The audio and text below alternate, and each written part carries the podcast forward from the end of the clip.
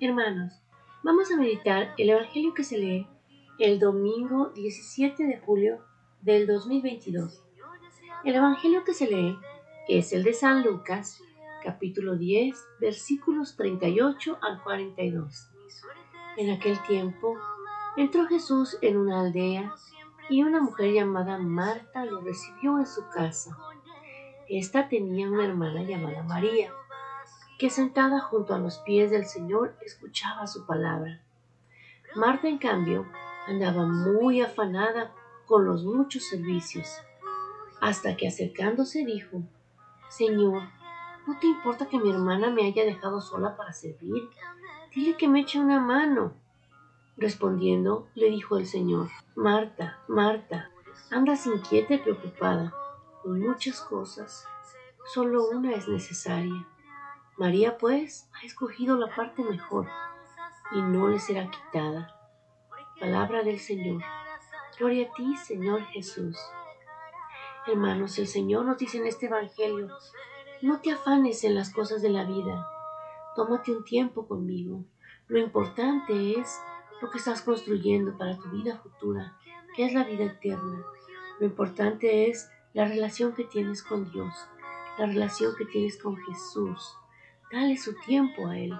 Eso es más importante. Y ya que le hayas dado su tiempo, regresa a tus cosas de trabajo, a tus cosas de todos los días. Pero dale su tiempo al Señor.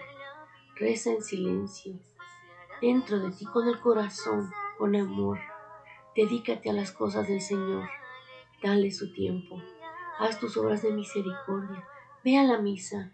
Lee la palabra. Ayuda a las personas necesitadas Dale su tiempo. No se puede hacer todo al mismo tiempo. No puede uno ir corriendo todo el tiempo. Al menos debemos de darle el tiempo al Señor una cosa a la vez.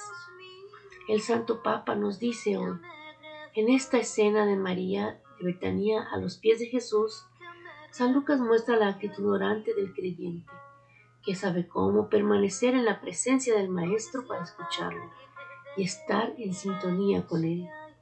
Se trata de hacer una parada durante el día, de recogerse en silencio unos minutos para dejar espacio al Señor que pasa y encontrar el valor de quedarse un poco a solas con Él, para volver luego con serenidad y eficacia a las cosas cotidianas, elogiando el comportamiento de María, que eligió la parte buena.